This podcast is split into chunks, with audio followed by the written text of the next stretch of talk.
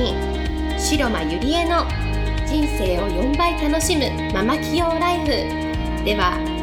10年間数億円の会社の経理経営に携わり沖縄で2店舗のバーを経営しカウンセラー瞑想トレーナーとしても活躍している白間ゆりえがママでも一人の女性として楽しみ自分の人生を自由に生きるためのメソッドをお伝えしていきます。それでは今回の番組をお楽しみください。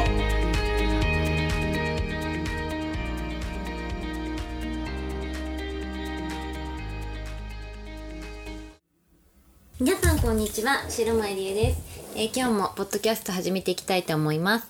えー、今日のテーマは、えー、3年続ける秘訣というテーマでお送りしたいと思います。えー、何がね、あの3年続く秘訣かというと、あのー、今沖縄からなんですけれども、先日、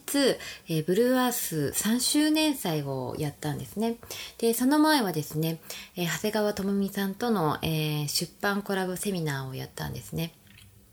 で、今、あの、イベント続きで、もうすごく毎日がこう、多くの人にね、あって、私もすごいこう気づきを得たなって思ったんですね。で、そのことを今日は、あの、皆さんにシェアしていきたいなと思います。で、まあ、3周年祭をして気づいたことは、飲食店業界って、まあ、3年続く確率が約3割なんですね。えー、7割はですね、潰れちゃうんですよ。で何でも、まあ、3年続けてもやっぱり4年目からがあのすごく大変になると思うんですね。で多くの人はやっぱりこう何かこういろんなね壁とか障害が来るとこうやめちゃうじゃないですか。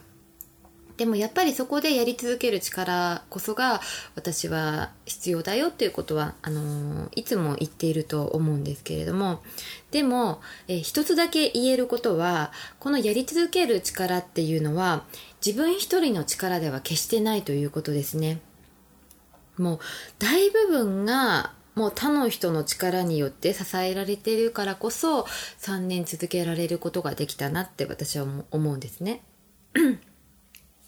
例えば、まあ、お店ですから来てくれたお客さんがいることそれからお店のスタッフが頑張ってこうあの支えてくれていること。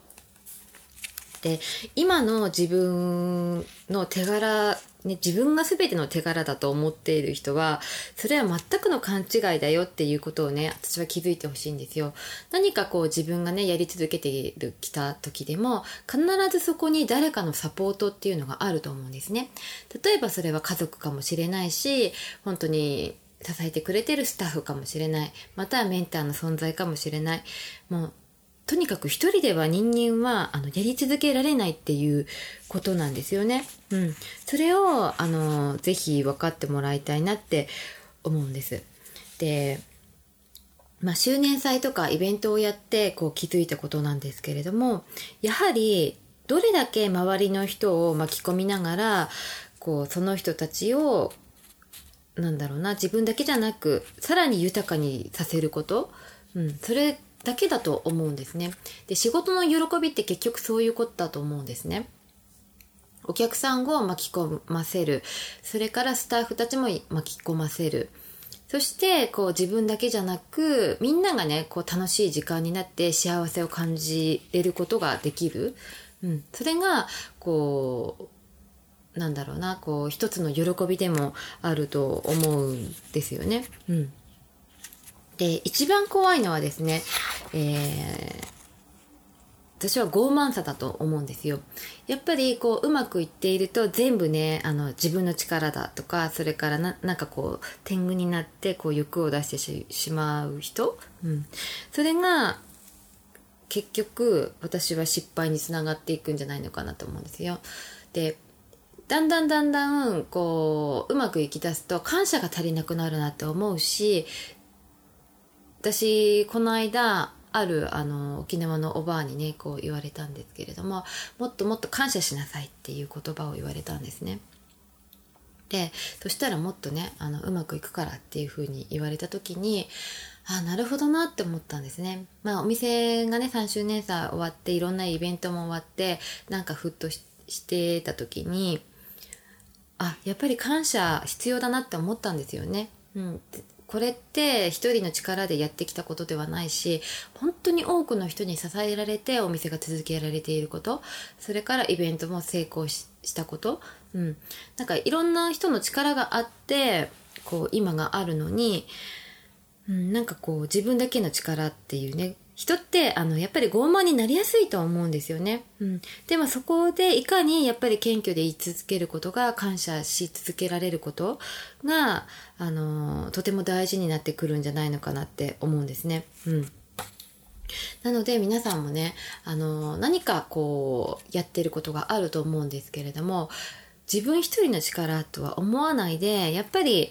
全部そこには誰かかにか支えてくれる人がいるうん、そういう人たちに感謝をするということも私は大事じゃないのかなって思うんですね。そしてその感謝を示すにはやはり言葉とか行動とかでこう示していく。で私がよくやっているのはスタッフを食事に連れてってそこで感謝の言葉をこう伝えたり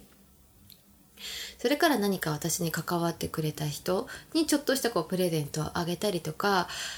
何かしら私はこう気づいた時に感謝っていうものを示せるような行動をするように心がけているんですね。うん、やっぱりそれが人をなんだろうなあのー、まあ人をっていうかこう人ってやっぱり何かそうやって誰かからねそうやってプレゼントされたり感謝の言葉伝えられたら